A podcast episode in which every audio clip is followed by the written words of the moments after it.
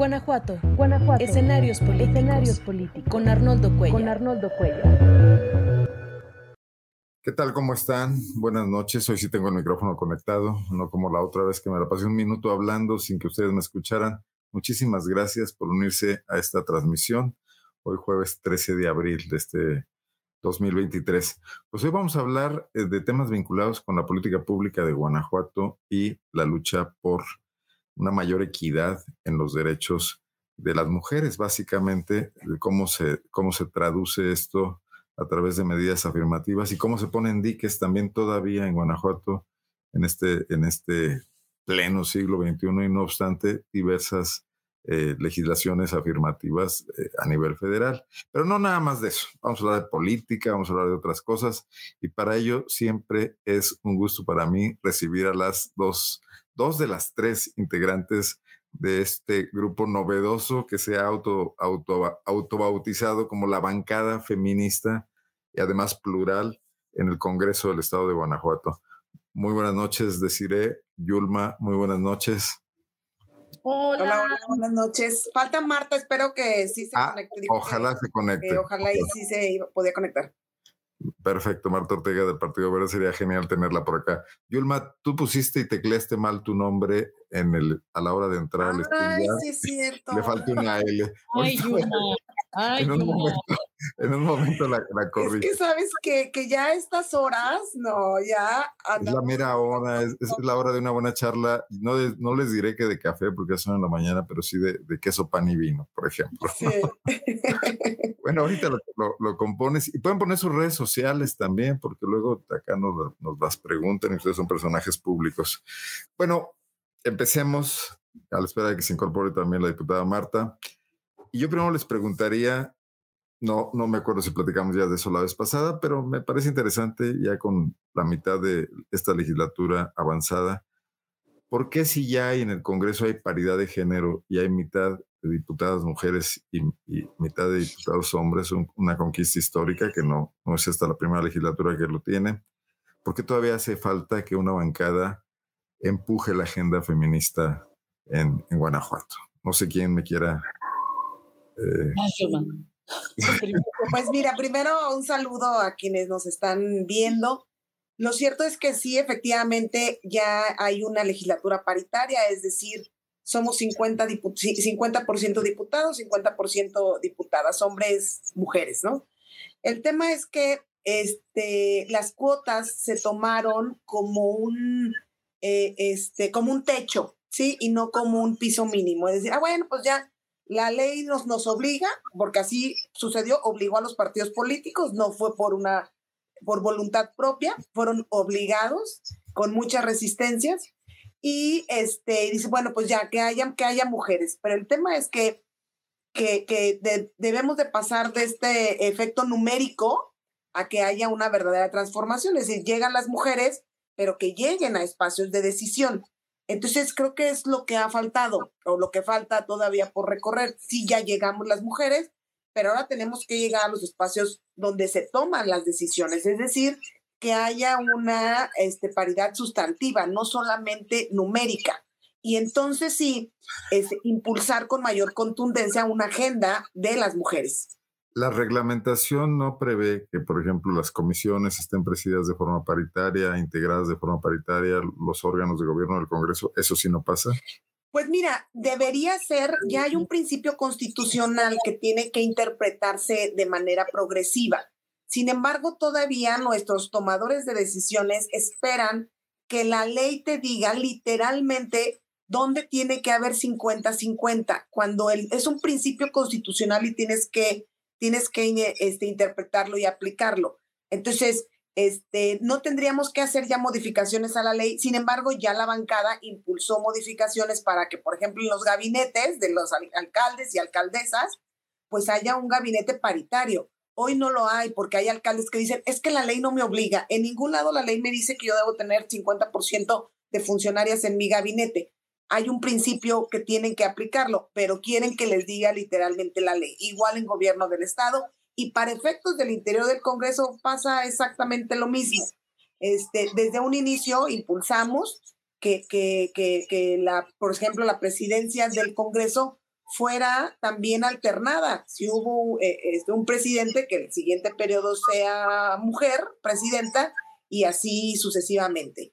De la misma forma, tendría que ser también en las comisiones que fueran integradas de manera paritaria y no solamente para las mujeres diputadas, tendría un efecto. La idea es que también sea para el resto de las funcionarias al interior del Congreso, que, que las direcciones, toda esta parte administrativa del Congreso, pues bueno, también se le dé la oportunidad a mujeres que puedan llegar a estos espacios administrativos porque pues luego de nada sirve que tengamos mujeres en la base administrativa si no tienen oportunidad de encabezar direcciones. Entonces, ahí es donde tendría que aplicarse ya la igualdad sustantiva, es decir, que lleguen a las mujeres a los espacios de decisión y no nada más este, con un, como un efecto numérico. recuerdo que Miguel, adelante, deciré, adelante. Me interesa particularmente tu visión, deciré, porque a diferencia de Yulma, tú no eres una política de muchos años, estás incursionando por primera vez en un puesto político, diríamos que eres bienes de la sociedad civil. ¿Y qué, con qué te encuentras en ese Congreso? Yulma se las ha visto negras con, con, sus compañeros de otras legislaturas y ya ha batallado con el patriarcado dentro de las instituciones, pero en este momento me gustaría mucho saber tú cómo, cómo te sientes en ese Congreso ya paritario, por lo menos formalmente. No, bueno, y creo que lo hemos dicho cientos de veces y, lo ha dicho Yulma también cientos de veces, el hecho de que estemos ahí 18 mujeres, eh, que significa el 50% de, de las legisladoras, bueno, de los legisladores y legisladoras que debemos estar en total de los 36, pues no te asegura que, que realmente vayamos a eh, tener acciones afirmativas que ayuden a la mejora de la calidad de vida de las mujeres guanajuatenses, ¿no? Eh, en este aspecto no te asegura tampoco que todas estas iniciativas que se están presentando y que digo, lo, lo, ha analizado Yulma, la mayoría han sido armonizaciones federales que cuando yo entré, la verdad es que traía como esta, esta idea que veía em, una figura a nivel nacional de todas este, de este grupo de mujeres, también plural, que habían trabajado por el tema de la paridad en todo, ¿no? Y, y, que yo me identificaba con una de ellas que es Marta Tagle, y que decía, wow, si ellas se pudieron unir, imagínate que acá lo podemos hacer, pero en todos los temas y, y que se pueda generar esta bancada feminista, ¿no?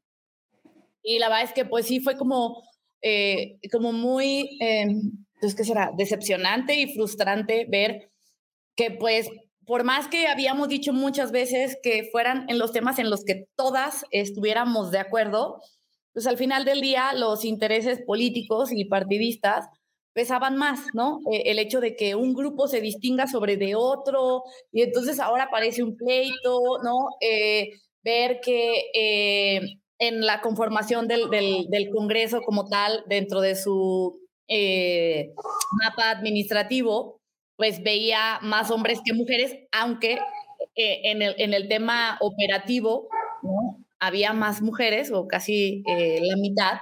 ¿no? Yo decía, bueno, sí, pero en los puestos eh, de toma de decisiones o gerenciales, mm, pues quitaban a una mujer y entraba un hombre, quitaban a otra mujer y entró un hombre, ¿no?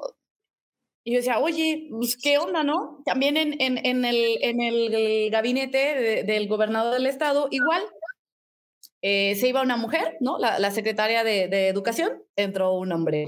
Se iba tal, entró un hombre. Tal, entró un hombre. Turismo, entró un hombre. ¿No? Entonces dices, oye, ¿qué onda? ¿Dónde está eh, esta voluntad?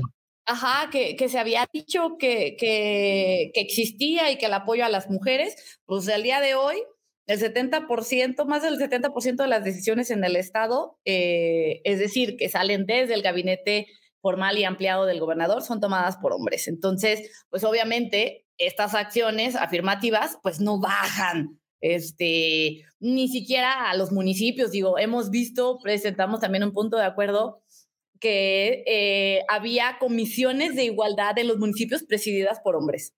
Oye, yo les iba a preguntar, pues, ¿qué díscolas ustedes que no invitaron a sus colegas panistas a formar parte de la bancada feminista? Platíquenme cómo estuvo eso. que te lo Yulma.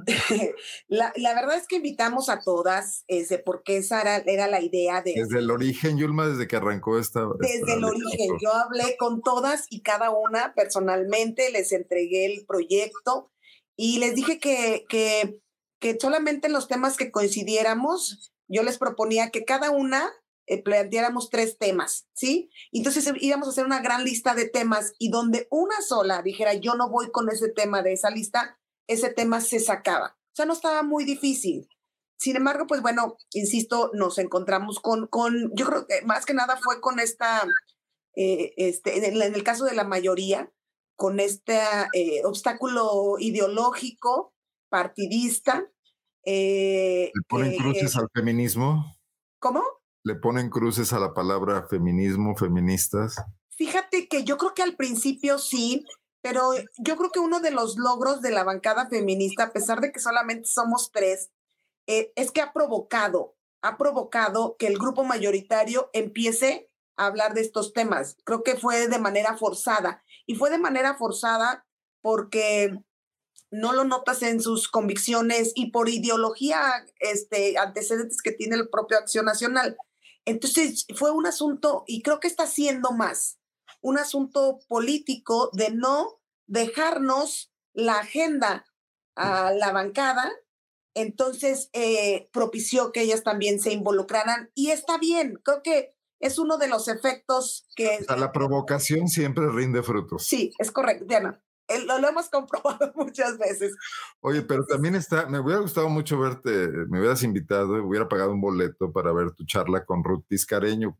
¿Platicaste con ella también? También, sí, con todas y cada una. Ella entró a la primera reunión que tuvimos en Zoom. Claro que sí. Nada más que, pues bueno, en el caso de ella, digo, fue por cortesía y porque teníamos que debíamos, debíamos invitar a todas, este, en el caso de ella particular, digo, me, imagino que me lo preguntas por las diferencias partidistas al interior del partido que existen.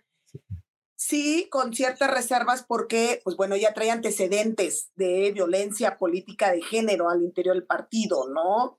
Este, con, con las mujeres priistas de Guanajuato y recientemente, pues bueno, hubo una, una, una renuncia de una compañía de partido donde se va de, este, acusándola de violencia política de género. Entonces, este, pero bueno, independientemente de esas diferencias, lo hicimos con ella y con todas. ¿eh? Y Morena, que Morena se supone, bueno, Morena trae un conflicto serio con el feminismo, no, no acabo de entenderlo bien a nivel nacional, pero aquí, ¿qué dijeron las, que son tres mujeres, no? Sí, son cuatro, ¿no? Cuatro. Cuatro.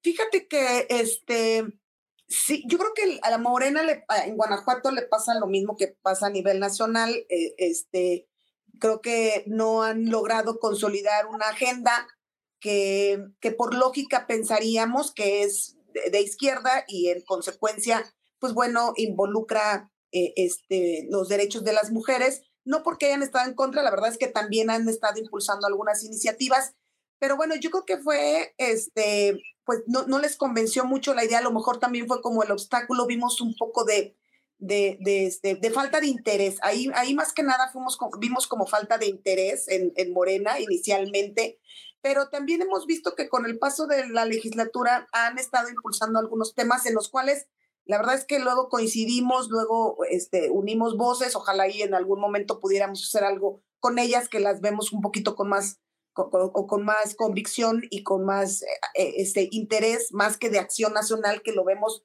que los vemos como presionados por la por, el tema político y para no dejar que, que, opositoras, políticamente, en el caso somos de oposición, nos quedemos con el tema.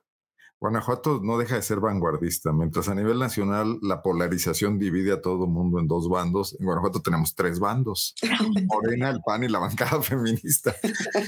¿A ti qué te parece estas grillas? Es decir, eh, eh, la política, ¿te la imaginabas así cuando querías algún día participar en ella? Sí, así, así, así como tal.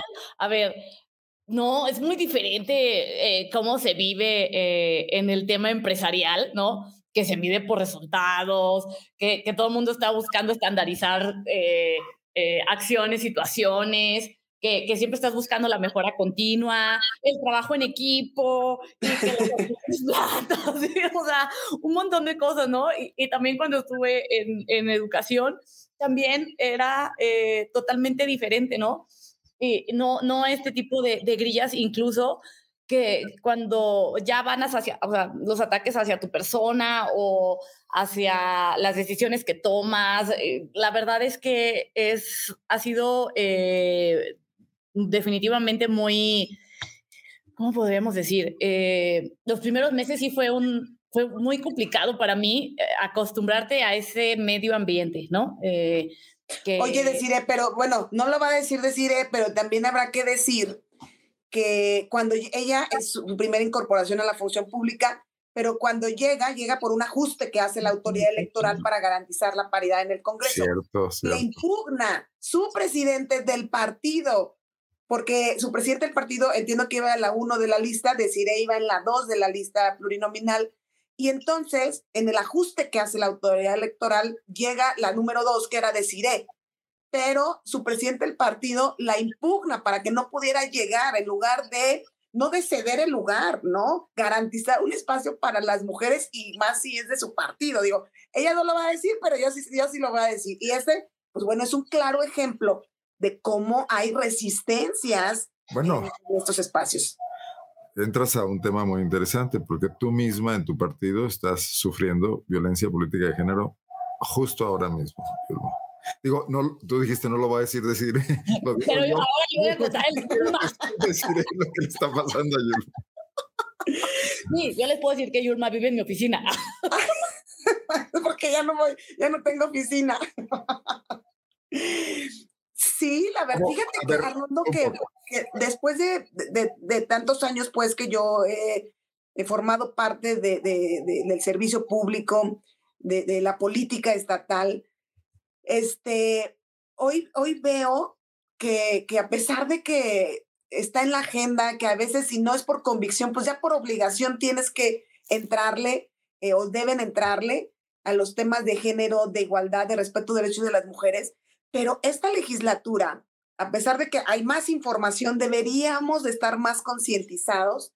Es cuando yo me he encontrado, o a lo mejor porque ya lo logro, identificar más, antes a lo mejor no lo identificaba, lo normalizaba, este, pero hoy veo de verdad compañeros eh, y hasta compañeras que, que, que, a pesar de esta información que existe, de que debemos de ser más cuidadosos con el lenguaje, con nuestras prácticas, con nuestras actitudes y dejar a un lado luego prácticas que pudieran constituir violencia, resulta que hoy de verdad lo veo más, ¿sí?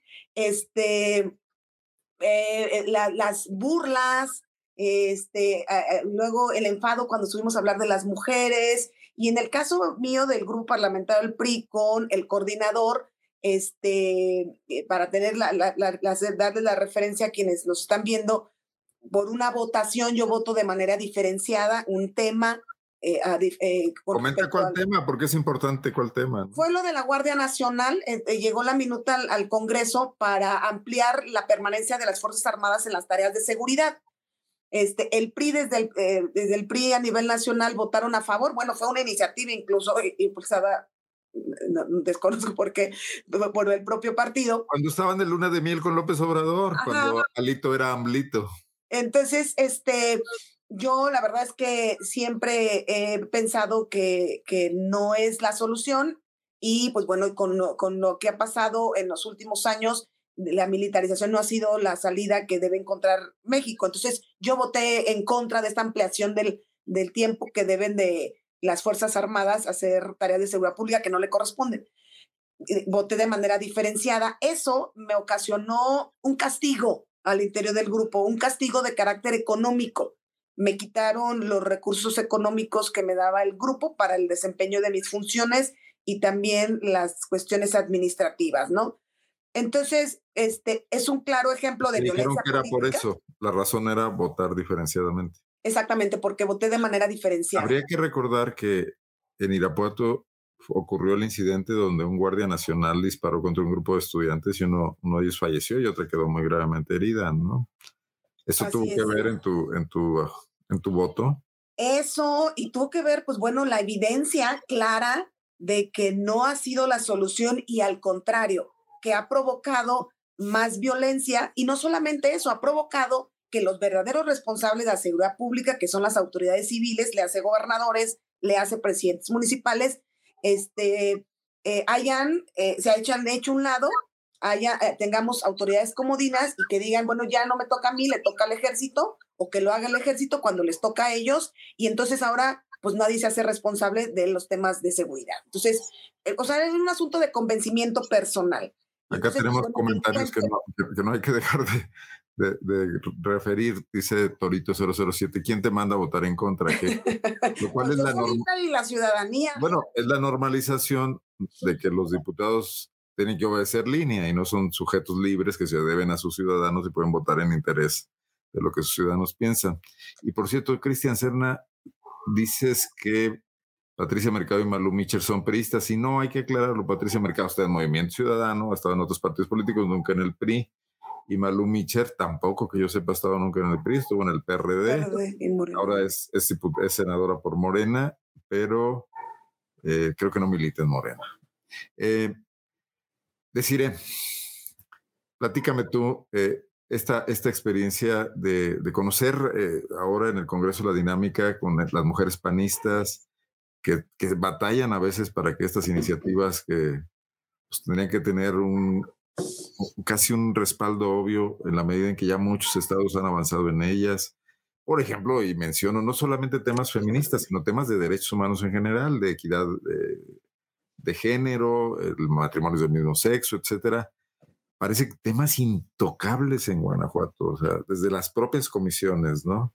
A ver, no van ni siquiera a esas mesas de trabajo. Hoy hubo una mesa de trabajo para la ley de diversidad sexual y no fueron las panitas, solo mandaron, este, que eso era en la Comisión de, Derechos Humanos, solo, solo, en la mesa de, trabajo estaba el, el, diputado. Digo, no están obligados a que vayan, pero pues... ¿Cómo no? Pues si para eso les pagamos. Sí, ya sé. Trabajen un ratito, ¿por qué no tienen que ir a comisiones? Ya sé. Es, de, es Guayer, sí, buen punto. Y, y, la verdad es que a veces no pueden ni mencionar la palabra, no pueden ni mencionar eh, LGBT, o, lo mencionan mal, o, o, tienen que usar otras palabras.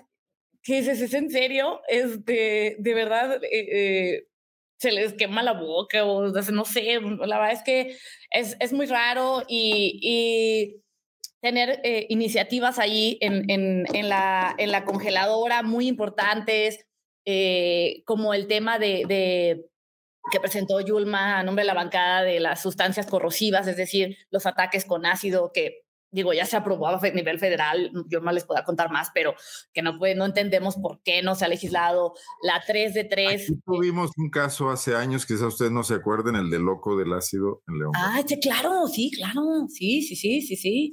Y dices, ¿cómo voy a creer que no? Se dice que este año, bueno, que ha habido 38 casos con, con ataques de ácido en, en Guanajuato y, y, que en México también pasa, ¿no? Nada más, ah, no, eso solamente pasaba ya en, la India o en esos lugares, ¿no? Oye, espérate, aquí también pasa, ¿no? Entonces, que, que, otras iniciativas que, que, están ahí, como la 3 de 3 contra la violencia de género, que también ya este, está... Platica un poco más en qué consiste esa iniciativa para que también el auditorio... Porque, porque esa también la, la, la, trabajó Yulma, incluso la trabajó con, con la activista Indira Sandoval, que son eh, estas mujeres activistas que traen el, el, tema a nivel nacional, que, que trabajaron con Yulma la, la iniciativa. Fíjate que estas dos iniciativas Arnoldo, tienen un año que la presentamos. La primera es la 3 de 3, que busca que ningún agresor de mujeres, ya sea violencia sexual, violencia familiar, este, deudor alimentario y de, violencia política, puedan llegar a un cargo de elección popular. ¿Por qué? Porque quienes tengan estos antecedentes de violencia contra mujeres, evidentemente, pues no van a tener un compromiso para legislar a favor de las mujeres, ni tampoco de las infancias, quienes son deudores alimentarios. Entonces, este, hace un año se presentó, ya pasó por el tamiz constitucional, ya la Corte determinó es constitucional.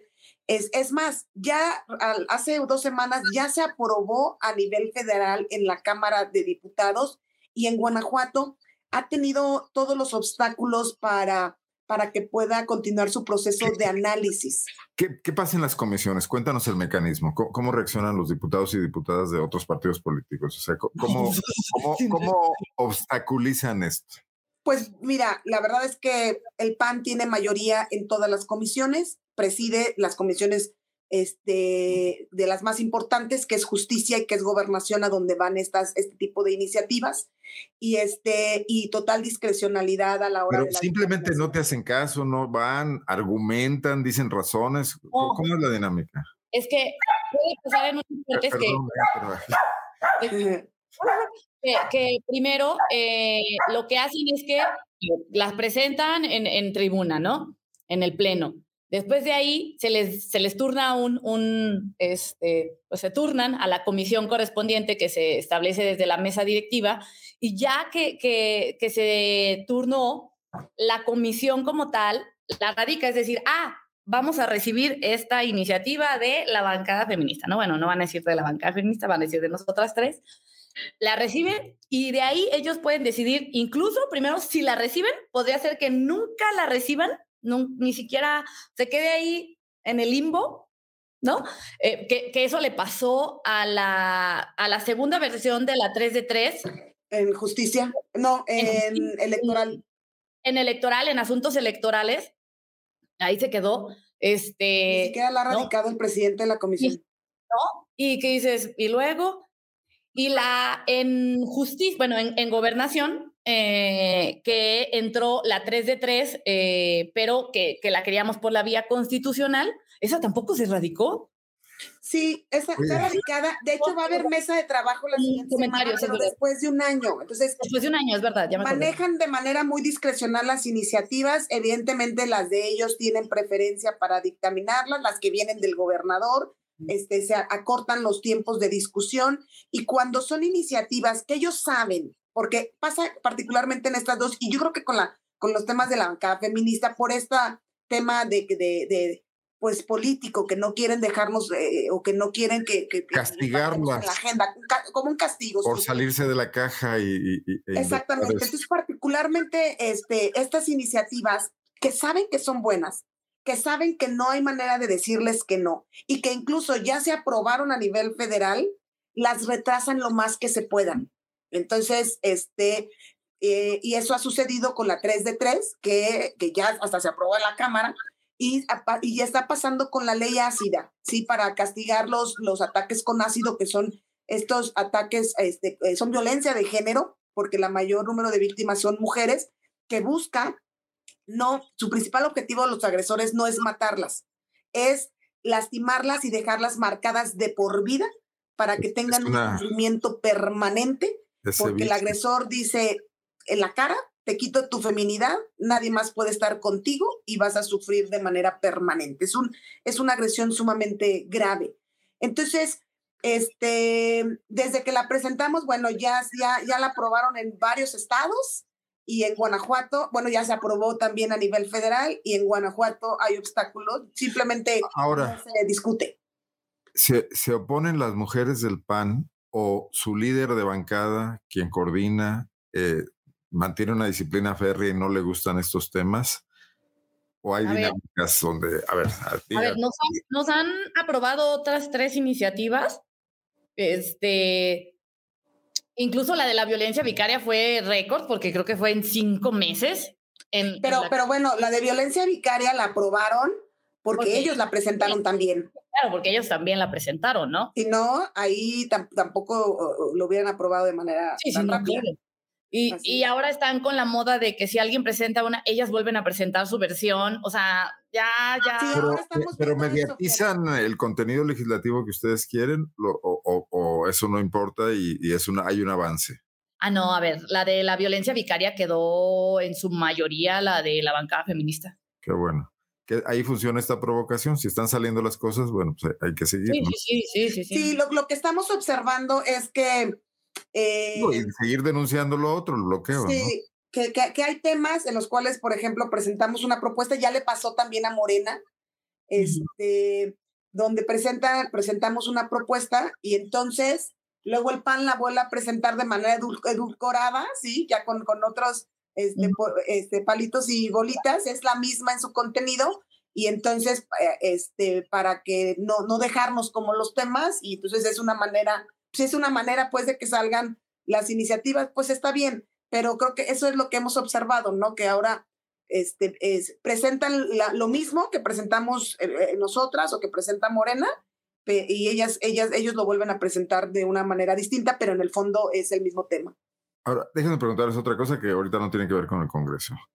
Guanajuato ha vivido incluso en medio de la pandemia, antes, durante y después, una eclosión de movimientos de mujeres en las calles, el 8 de marzo, en noviembre también es la otra fecha que se conmemora el Día Mundial de la No Violencia contra las Mujeres, eh, de, chicas muy jóvenes, muy entusiastas, este, movilizaciones que yo digo que que no veo en Guanajuato ningún partido político ni ninguna otra organización que tenga en este momento esa capacidad de movilización, ese entusiasmo, esa vitalidad, como el de los colectivos feministas, que son muchos de muy diverso tipo, incluso con agendas muy distintas entre ellos.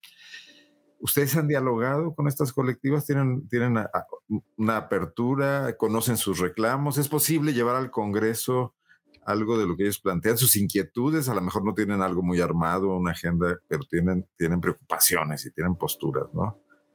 ¿Qué me dicen de eso? Ah, no, claro, a ver, eh, la mayoría de nuestras iniciativas ha salido de, platicar con, con, colectivas, ¿eh?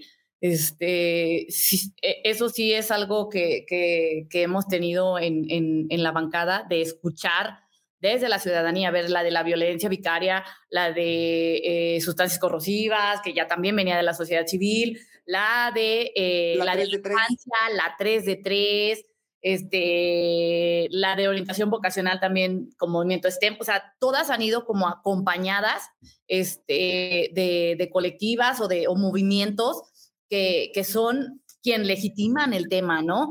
Y, que claro que se nos siguen acercando sobre diversos temas eh, para poderlos eh, presentar en el entendido que pues también esto lleva tiempo, ¿no? Estamos ahorita trabajando en otras iniciativas eh, para poder trabajarlas, pero sí, lo que buscamos es esto, siempre como, si, si viene desde la sociedad civil, que ellas sean quienes nos den ese, esa legitimidad.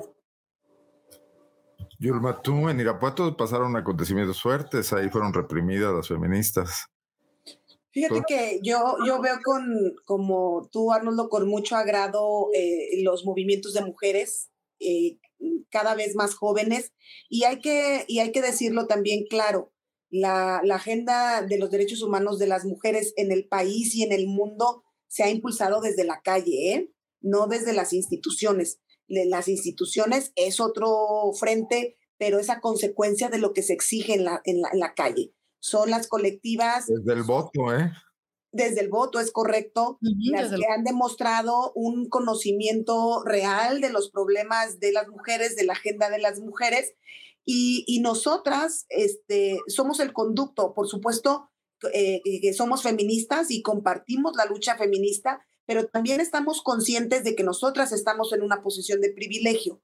Y, y es bien importante que nosotras reflexionemos que, que, que, ya estamos aquí, que necesitamos legislar por, toda, por las demás. O sea, no, no, no, debemos de ser muy cuidadosas y muy maduras en no seguir legislando para que nosotros sigamos teniendo privilegios porque ya los tenemos. Entonces, el, el acercarnos, el escuchar, el ver lo que está sucediendo en la calle con las colectivas, con las exigencias, nos ayuda a, pues a incorporar temas que a lo mejor nosotras no lo traíamos, a tocar base con quienes tengan mayor conocimiento de los temas. Este, por ejemplo, sucedió con lo de violencia vicaria. Yo en lo personal, yo no sabía qué era la violencia vicaria, este, hasta que se nos acercaron, lo pudimos estudiar, lo entendimos como mujeres, pues bueno, es es más este, fácil entenderlo quienes somos mamás de lo que viven estas mujeres que están Estaría bien explicarlo un poquito porque es un término. Sí, la violencia vicaria es aquella violencia que se ejerce hacia las mujeres, busca dañar a hacerle daño a las mujeres, pero usando a sus hijos, haciéndole daño a sus hijos. Es decir, el hombre sabe que, te, que, le va, que, que, ella va a sufrir si le hago daño a sus hijos. Y entonces hay, eh, también son víctimas, por supuesto, los niños y las niñas que sufren violencia hasta sexual de por parte de sus progenitores con tal de hacerle daño a ellas. Hay, hay testimonios de verdad desgarradores. Me acuerdo de uno de ellas que, que, que decía, a ver, yo este, eh, llegaba mi exmarido con el niño, me lo entregaba, salía, y entonces el niño venía evidentemente lastimado, pero, la, eh, pero él buscaba mi reacción, o sea, yo cómo sufría, cuál, que, cómo reaccionaba cuando yo veía al niño. O sea, el, el, el, el, objetivo de él era que yo sufriera a través de haciéndole daño a sus hijos. Esa es la violencia vicaria. Entonces, lo entendimos, lo conocimos, lo entendimos gracias a ellas, ¿eh? a estas colectivas. Entonces, este, es, una, es una manera, pues, de, de nosotros no solamente encontrar legitimidad en las iniciativas, sino este, salirnos de la burbuja que, que luego este, también eh, este, se impera en, en, en, los espacios legislativos para legislar a favor de otras mujeres. Bueno, y perdón, a ver, estaba, aquí me equivoqué. Bueno, y el otro tema que también, no sé si quieren que ya pasemos a la grilla abierta, pura y dura, porque también está el 2024 encima ya empezando y el tema va a ser importante. Pero quizás cerrar con algo, algo final eh, del tema del Congreso. ¿Qué más puede hacer la bancada feminista en lo que le falta a esta legislatura? ¿Qué, se plantean? ¿Qué pueden lograr en medio de lo que de estas complicaciones, de estas dificultades? ¿Qué tanto mover, aunque fuera un poquito la agenda pendiente, eh, tomando en cuenta además que luego se va a venir encima precisamente lo electoral y que este Congreso va a sufrir una desbandada? A ver, pues primero traemos temas electorales en la mesa para, para presentar desde la bancada feminista, que esas ya tienen que entrar lo antes posible para que puedan este, ser tomadas en cuenta en las siguientes, en las siguientes elecciones. Igual otras iniciativas trabajadas con, con la sociedad civil. Y pues vamos a seguir empujando las, las que traemos ahí atoradas. La verdad es que sabemos que son temas que se tienen sí o sí que legislar traemos la idea de poder hacer una asociación para poder seguir trabajando en el caso. Nadie sabe qué le depara el futuro este, en estos momentos para el 24, pero que, eh, que, que realmente se tome este compromiso, ¿no? Que ya quede el precedente y que otras legisladoras conformen una nueva bancada feminista y que sigan empujando, ¿no? Que se queden con esa, eh, con esa eh, digamos, tarea de, seguir empujando estos temas, de los que se quedaron pendientes, pues eh, trabajarlos. Digo, todavía nos queda de aquí a, septiembre del 2024. Entonces, pues creo que todavía tenemos muchos meses y, necesitamos que, también nos ayuden a, hacer presión. Digo, la verdad es que eh, los medios nos han recibido muy, muy, muy bien, nos han ayudado a empujar los temas. Eso fue una novedad, da nota. Te voy a decir algo, hemos salido hasta en Latinus, en, en ¿cómo se llama? Hasta, sí, hasta, hasta, en Latinus, y ¿cómo se llama? En la lista y en todos lados, o sea, nos han sacado en todos lados y nos dicen, de referencia a nivel nacional y la verdad es que pues, pues da orgullo, ¿no? La verdad es que se siente, se siente padre y dices, ay, ¿cómo nos vamos a ir y se va a dejar todo esto que hemos hecho y, y, lograr eh, esta pluralidad que hemos trabajado? tomen una lección de esto eh, que yo la veo muy clara, la creatividad en política, que está muy escasa, quiero decirles, este, rinde frutos siempre. ¿eh? Vean ahorita los partidos políticos que querían eh, hacer una reforma regresiva a nivel nacional de los temas electorales, en, entre otros en temas de género. Sí, claro. Sí, claro. ya tuvieron que dar marcha atrás. Desde el plan B y ahorita con el tema del tribunal, darles facultades a la autoridad electoral para que, para que pueda este, garantizar la paridad en, en, en, los espacios de elección popular. Este, los partidos políticos están defendiendo sus cotos de poder y entonces no quieren que se intervenga en su vida interna a la hora de, de designar a las mujeres a los espacios de decisión. Entonces, este, sí, yo creo que toda, hay muchas tentaciones de de regresiones, de dar pasos hacia atrás en, en lo conquistado. Pero bueno, por fortuna, este, eh, hay mujeres, tanto desde la parte institucional, eh, legisladoras, eh, y, desde, y desde la parte sociedad civil, que, que, que, que, lo han impedido, ya lo impidieron, ¿eh? O sea, porque, porque los partidos políticos iban, iban por esta reforma en el tribunal.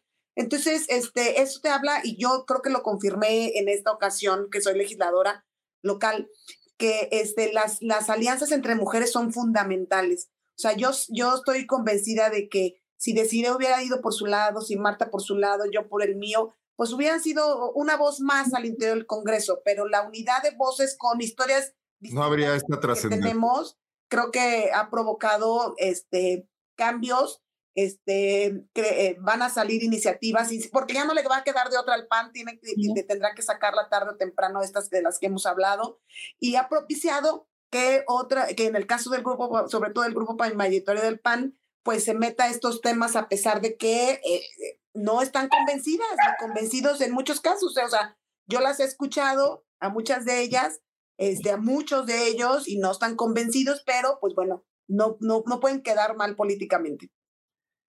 Bueno, ahora sí vamos a hablar de, ya de lo que se viene, de la grilla, ¿no? de los vecinos de enfrente. Digo, el PAN tan, tan resistente al avance de los derechos, de pronto tan misógino, se tardó mucho en postular eh, candidatas mujeres en las ciudades más grandes y más importantes del Estado. Han sido circunstancias ahí que los han llevado a ello. Hoy decidió que por circunstancias también políticas, porque el dirigente nacional del PAN está interesado en una candidatura y al gobernador se le cayó su primer candidato, que el PAN irá con una mujer en Guanajuato. ¿Ustedes ven en eso un avance? Digamos, no sé, sería, es el partido mayoritario, las encuestas lo favorecen. En un momento dado podría ser la posibilidad de la primera mujer gobernadora de Guanajuato. ¿Cómo, cómo se me hace esto de increíble, no? 200 años de vida independiente, casi dos siglos y, y cuarto, y no hemos tenido una mujer gobernadora en Guanajuato.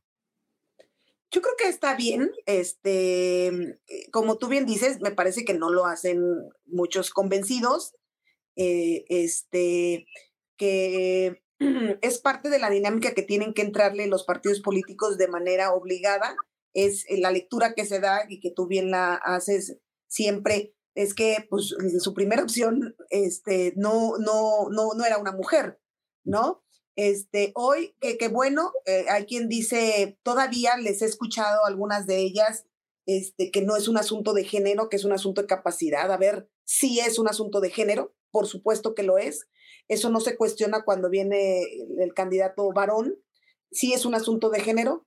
Eh, por supuesto que la capacidad y la experiencia es importante para, para si es hombre o es mujer, pero hoy es un asunto de género y es el tiempo de las mujeres, así como lo, lo pusiste en la, en la publicación, Arnoldo, es un tema, es, una, es un es tiempo de las mujeres, deben entenderlo los compañeros, los compañeros varones, no están cediendo espacios, las mujeres están, lo están, lo conquistaron ahorita, pero desde hace muchos años con una lucha histórica, y es un asunto de género, Tiene que, tienen que ser las mujeres, este, y y que en el, el del PAN, este, qué bueno que, que, que hay esta, este viraje, pero también sabedores, y esa es una advertencia para todos, para todas, el que llegue una mujer tampoco es garantía de que se vaya a trabajar por el resto de las mujeres. Eh, eh, entonces, este, es bien importante que las mujeres que lleguen, eh, lleguen con una conciencia de género,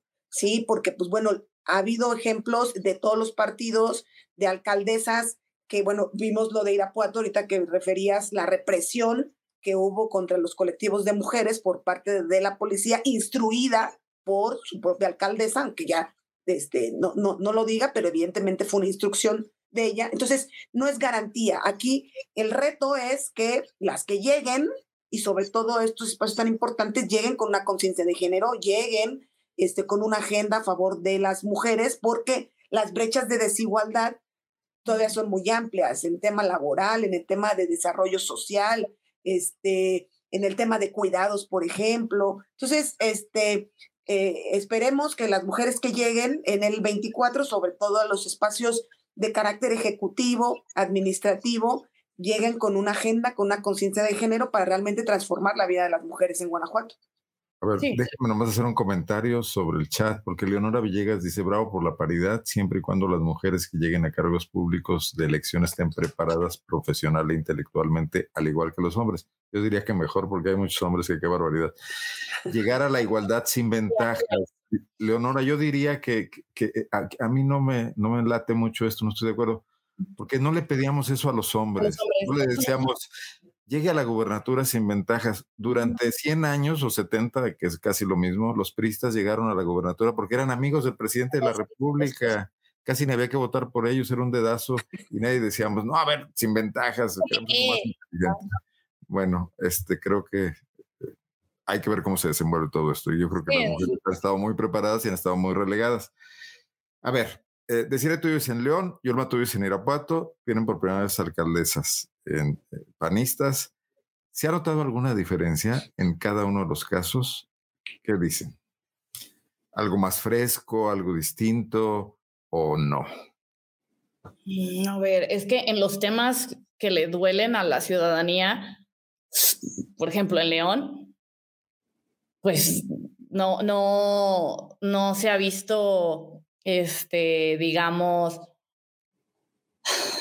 un gran, gran avance. Yo sé que es difícil en tres años eh, cambiar la realidad de un municipio, ¿no? Eh, pero que también... Pero ni el estilo personal. Pero ni el estilo personal, exactamente, sí, exactamente, sí.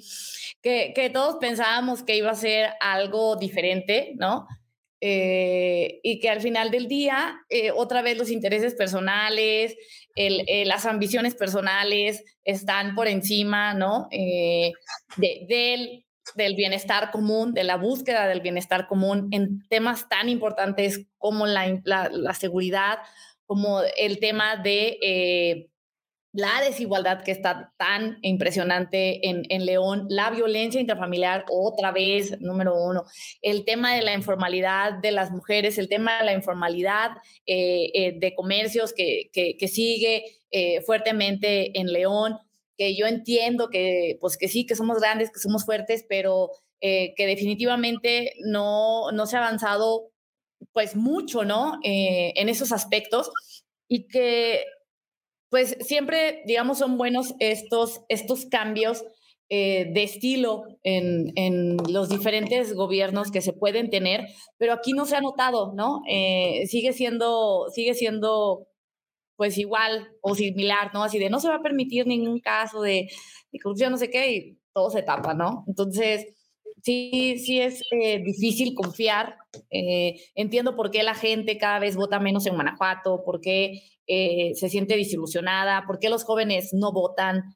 Eh, aquí en, Guanajuato, pues solamente eh, el 35%, 33% de los hombres de 18, bueno, los de 18 todavía medio votan, pero de 19 a casi 45 años no salen a votar los hombres de la ciudad son las mujeres las que salimos a votar. De hecho, un cuarenta y tantos por ciento, tampoco creas que tanto. O sea, los que deciden las elecciones en, aquí en el Estado y en León son las personas arriba de 50 años. Entonces, no se ha logrado esta, esta conexión eh, con la juventud que no se siente vinculada. Hay estudios que los tiene el IMPLAN de que la juventud de León o sea, busca cómo irse de la ciudad, que no encuentra en la ciudad una identidad en la cual eh, ellos se relacionen con o que vean el trabajar por su familia para quedarse aquí en, en León cada vez menos. Entonces creo que eh, sí, sí, sí hay mucho por hacer y lo digo, lo entiendo, tres años es escaso, pero también eh, estamos hablando de, de, un estilo, de un, eh, de un partido que ha llevado muchos años aquí en, en León y que no, no solamente se trata del estilo de una persona, ¿no? Entonces, qué es lo que se requiere, eh, si es todo un cambio de estrategia, es un cambio de, la actitud del partido para cambiar soberbias actitudes o tratar algo nuevo, digo, lo probaron, eh, no sé, o sea, creo que es multifactorial, pero sí, sí hace falta reevaluar las formas en las cuales eh, el gobierno mayoritario, o sea, bueno, así que el Acción Nacional está gobernando. Ya hablaste algo de Irapuato, Yurma, pero extiéndete un poco más. Fíjate que, bueno, el, el caso de, de Irapuato, pues ahí están las encuestas. La verdad es que es una alcaldesa muy mal evaluada. Eh, y, no, no, interfiere la misoginia o el machismo con eso? Bueno, Alejandra está bien evaluada en León. Yo creo que en, eh, no sé si ya después de, de, de, ya haber pasado, ya, ya tenemos ejemplos de alcaldesas en el corredor industrial que son, son más visibles, eh, pero, pues sí, digo, en el caso de, Alejandra Gutiérrez es, es muy distinta la evaluación que le dan los ciudadanos. Este, sí, la verdad es que es, es lamentable pues que no, que, que la primera mujer que llega en Irapuato y tenga unos niveles de desaprobación muy altos. Y tiene que ver, pues tiene que ver con actitudes, eh, eh, con soberbia, con falta de un ejercicio de, gobierno que realmente sea empático con los ciudadanos. Eh, este, y en el caso de las mujeres, me parece que, que, que, que sí, o sea, son, son, son funcionarias que no llegan con una conciencia de género, hay mucho desconocimiento, eh, piensan que, que, el tema asistencialista, de, yo les digo yo, de entregar comales y de entregar despensas, con eso vas a ayudar a las mujeres. No digo que no lo hagan, está bien que lo hagan, pero... Ya que mencionas eso, ahorita vamos a hablar de Libia. Política pública a favor de las mujeres, me parece que todavía este, no, no, no encuentran o no le entienden todavía un mecanismo para que realmente se pueda cambiar la realidad de las mujeres. Bueno, eh, la secretaria de Gobierno, Livia eh, García eh, Muñoz Ledo, que además fue diputada, dos legislaturas, que creo que tuvo algunos lances interesantes, como los temas de, de desaparecidos, sus diálogos con las colectivas, etcétera, se declara incluso feminista. La entrevisté hace no mucho. Eh, pero ahora ocurre este movimiento donde se va de la Secretaría de Gobierno a la Secretaría de Desarrollo Social en algo que parece un cliché ya del Partido Acción Nacional, o sea, mezclar política con, con política social, política social con política electoral. ¿Cómo creen que le vaya? ¿Creen que eso la fortalezca? ¿No? ¿Ayuda? ¿Es, ¿Es una forma distinta de hacer política para una mujer o es lo mismo? Pues mira, este, creo que este, por un lado, eh, hay la lectura que se da desde el oficialismo del gobierno del estado, va con eh, este, la ahora secretaria de Desarrollo Social, ¿no? Este, lo malo de todo esto, digo, eso, los, panistas son, son muy predecibles, Arnold, y se los dije hoy. Y los priistas también, Yulma. o a lo mejor todos los políticos somos muy predecibles. Pero bueno, en el caso del PAN, pues han seguido la misma fórmula que los anteriores gobernadores, ¿no? Colocar en la Secretaría de Desarrollo Social, bueno, son sus, este, eh, digo, sería... Una vez que pasa ese numerito. La fórmula aprobada. Sería ingenuo decir que, que, que, que los gobiernos no hacen política electoral. A ver, lo hace el PAN, lo hace el PRI, lo hacen todos, ¿no? Y están en la línea legal, sobre todo cuando para el uso de los recursos públicos. Pero bueno, ese no es el tema. El tema es que este, bueno, siguen su misma fórmula.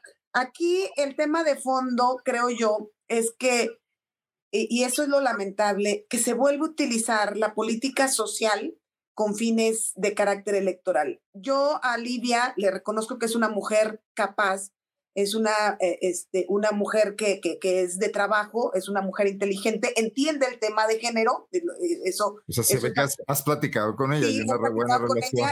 y, y, Tú también, Sí, ¿Lo entiende? Está, está convencida y eso creo que ya es un elemento positivo. Este, pero el tema es que, que, que, que, su llegada tiene fines electorales, no tiene fines sociales.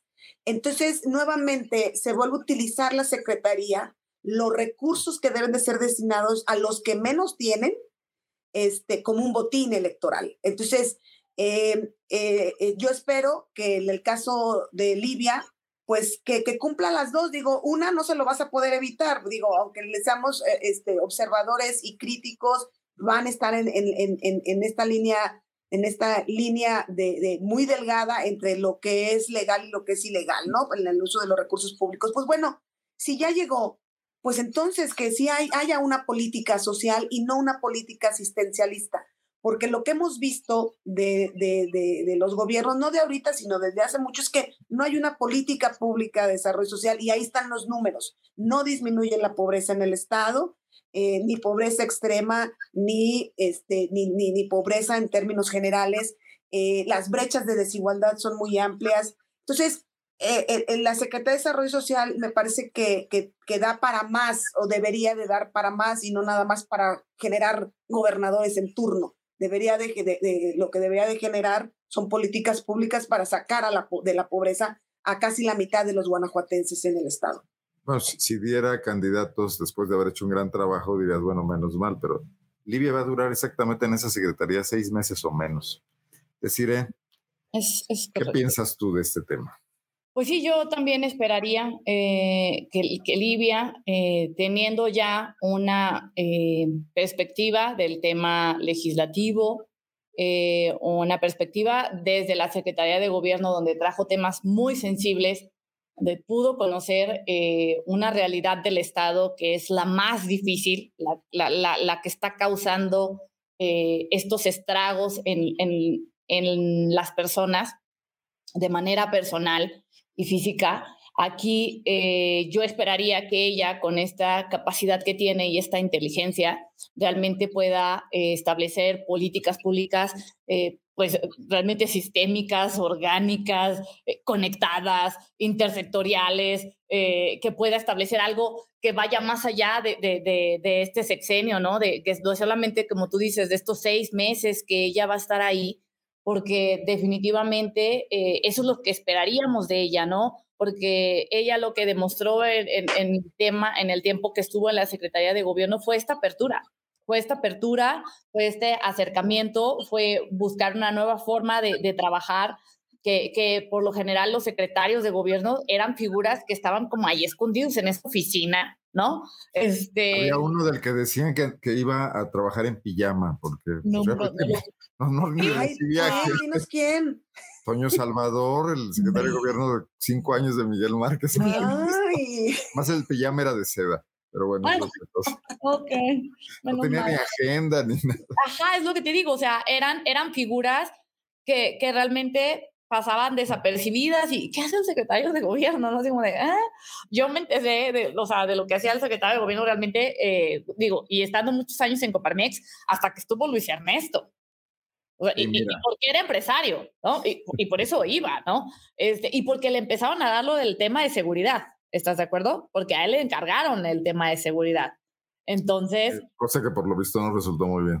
Ya, sabemos. Oigan, pero además hay que hablar de la oposición, porque en el escenario en el que estamos muy probablemente pues haya alianzas, el PRI vaya con el PAN, si todo pinta como en otras entidades recientes, en Estado de México, en Coahuila, lo que pasó el año pasado. El Movimiento Ciudadano se mantiene independiente, no sé si vaya a tener candidato, candidata a gobernador. Eh, ¿Cómo ven ese escenario? O sea, el PAN está haciendo su juego, pero ¿qué va a pasar si, si aquí tenemos una, una lucha eh, polarizada todos los partidos contra Morena. ¿Eso es favorable o no para el avance de la agenda de derechos de las mujeres y de la equidad en general? Mira, yo creo que en el juego político de lo que viene, lo último que les va a importar es, que tengan una agenda para la ciudadanía y, mucho menos para las mujeres. está, claro. Entonces, se van no obstante que el movimiento feminista estamos de acuerdo en que es uno de los más vitales en Guanajuato, no lo van a pelar, no le van a hacer yo caso. No creo. No, la verdad es que, es que mira, los he visto, los he escuchado, no les, no es un tema que les interesa. Entonces se van a concentrar. Tenemos candidatas mujeres, Yurma, si es Livia, Alejandra, la candidata del PAN. esperemos que sí, por eso eh, lo, que comentábamos ahorita, ojalá que lleguen con una conciencia de género que establezcan ni, por razones electorales algún político medianamente inteligente mandará un mensaje de apertura hacia, hacia pues a lo mejor por interés, pero no, bueno, vamos a ver la definición de las candidaturas, digo, empezando por la definición de las candidaturas, ¿no? Ahí vamos a ver si hay un compromiso, un compromiso real de que, que, postulen a mujeres que tengan este, posibilidad de, de, llegar a espacios de decisión. Ahí eh, va a ser ese un primer paso. Entonces, pero yo creo que van a estar concentrados en, en intereses este, de grupo, de élites eh, políticas, este, y, y, que, y que muy complicado para la, para la oposición, eh, este, porque, porque finalmente eh, eh, es que está tan desdibujado una, un, proyectos, o sea, no hay proyectos, está tan desdibujado. En la, o sea, Acción Nacional y Morena, que son los dos principales partidos, ¿qué pesa en ellos? No pesa un proyecto, no pesa una agenda, pesa la marca, ¿sí? Este, y en el resto de los partidos políticos, lo cierto es que, que, que, están buscando salvavidas. Entonces, este, y en eso se van a concentrar. Desafortunadamente, eh, en la búsqueda de, de, salvavidas para colgarse de uno u otro partido grande, eh, este, las negociaciones eh, luego este, solamente rinden frutos personales o de ciertos grupos y no para, para una opción, ¿sí? Al, no al PRD aliarse con el PAN en Guanajuato le, le, significó... Lo desdibujó, lo desapareció. Lo desapareció. Lo desapareció. bueno, y MC deciré que, que, está jugando este papel de no caer en, en, en el esquema polarizado. La tentación. no caer en la tentación. ¿Qué, ¿Qué, se discute en el partido para el 24 en Guanajuato? Oh, igual, o sea... ¿Tú, ya eres militante? Sí, no, no, sigo sin ser militante. Este, así de, ah, toco madera, así me voy a quedar. Este, sí, no, a ver, la línea es, esa viene nacional y, y es, es solos, ¿no? Digo, eso lo puedes, o sea, hasta el día de hoy, ¿no? Habrá que analizarse eh, el, en el 24 ya cuando sea el momento eh, de si vamos a ir o no. Digo, en la última convención nacional fue que, que, íbamos a ir solos, que íbamos a poner en nuestro candidato. Claro, ahorita todo el mundo está buscando pues que MC se sume y que preste el candidato, ¿no? Una manzana de la discordia llámese Luis Donaldo Colosio, ¿no? Este, pero también entiendo a Luis Donaldo que dice, oye, o sea, ¿por qué me, me quieren a mí imponer algo, ¿no? Que, que yo todavía estoy en, apenas despegando en, en mi carrera política, ¿no? Y, y, que no se ha pronunciado a, a, a favor, ¿no? De, de, decir, de levantar la mano y que ya sea como el, el, que, pues hay que ponerlo, y es que si va él, seguramente logramos eh, tumbar a Morena, a ver, yo... las encuestas, pues, ¿no? Ah, exactamente. Yo honestamente, o sea, y realistamente, no sé cómo decirlo, este, veo difícil, número uno, quitar en el 24 en Guanajuato al PAN, y dos, eh, quitar a Morena en el 24 a nivel federal. Pero eso sí es muy importante, que logremos recuperar el Congreso de la Unión. Eso, eso para mí sí es vital. O sea, si se van a quedar ellos en el 24, ya sea alguna de las corcholatas, Claudia, Marcelo, que bueno, creo que nos podría ser una buena, mejor opción de lo que ya nos ofrecen, este, sería que, que, que sí luchemos porque la gente vote de manera diferenciada, o sea, que entiendan la importancia, digo, ¿no? ¿Qué piensan de algo, algo que yo yo tengo muy, casi soy obsesivo del tema. También que se mantenga la oposición es importante. Aunque no gane, aunque no gane la elección, sí, exacto. gane algunas posiciones, pero que marque un contrapeso. A mí mi gran preocupación en Guanajuato es cómo se ha desdibujado la oposición. Y bueno, y a nivel nacional está pasando ahora. Sí, o sea, te va a ver, yo veo una falta de liderazgos. O sea, como dice Yulma, en la política se llaman proyectos. veo, falta de proyectos, este, pero yo lo llamaría, a ver, no se formaron líderes. A ver, yo lo vi en Coparmix, ¿por qué tuvieron que repetir expresidentes? ¿Por qué, ¿Por qué tenían que repetir hijos de... ¿Por qué no, por qué no, por qué no hubo nuevos perfiles que quisieran liderar el, rumbo empresarial y nadie le quiso entrar y no le quieren entrar? ¿No? Entonces, ¿por qué? Porque no, no, hubo esta formación. Antes se formaban líderes y ahora es como de, pues sí, o sea, adelante, ¿no? Y, el que quiera levantar la mano y ya muchos es como de, híjoles, que pues ya no es tan seguro levantar la mano, este, ya estás muy en el ojo público, ¿no? Entonces, sí, sí, definitivamente eh, veo que... Ya hacemos un programa sobre política empresarial, veo que está, interesante el tema. Siguen quedándose los mismos, ¿no? En, el tema político, pues los mismos se los reparten entre los mismos y, diciendo así como de, ah, sí, vamos a traer liderazgos frescos, pero sigan formándose, tal vez dentro de tres elecciones les toque, ¿no? O sea... Bueno, pues le dimos un recorrido al panorama, ya tenemos una hora platicando. Para mí siempre es un gusto escucharlas y creo que se me va rápido el tiempo. Yo nada más les diría, no sé, reserva de que también ustedes cierren con alguna reflexión, que lo que han hecho hasta ahora ya es una lección importante. Que en un panorama totalmente hostil, donde hubieran, se hubieran perdido en intrascendencias y cada quien anda por su lado, han logrado una cosa muy importante. Presencia pública, empujar agenda, provocar a la mayoría para que también se modifiquen cosas. Yo creo que es bastante. Y si además tenemos que este, tú estuviste impugnada por tu dirigente, Yulma está marginada y, perseguida por sus dirigentes actuales en el PRI, pues me hace un excelente logro esta capacidad de sobrevivencia política, no nada más así nadando de muertitos, sino haciendo cosas. Así que las felicito por eso y este, síganle y hacen falta más ejemplos como este. Gracias, no, pues nosotros muy agradecidas, Arnoldo, con el espacio porque, pues bueno, tú eres un analista político que nos da este, también una, una visión amplia de lo que está sucediendo políticamente. Y en el, y en el caso, pues bueno, de, de esta alianza de mujeres que hicimos en el Congreso, la verdad es que, que, que, que, sí, eh, eh, eh, quisimos provocar, quisimos incomodar, porque eso tenemos que hacer, y que y, y, y eso ayuda para generar este agenda para colocar temas que otros han estado rezagados en, en, el, en el Estado. Eso creo que ya logramos mucho. Entonces, este, pues sí, eh, luego, como tú decías, en política luego es difícil innovar porque luego la, la, eh, no, nos dejamos guiar luego por la, por la corriente.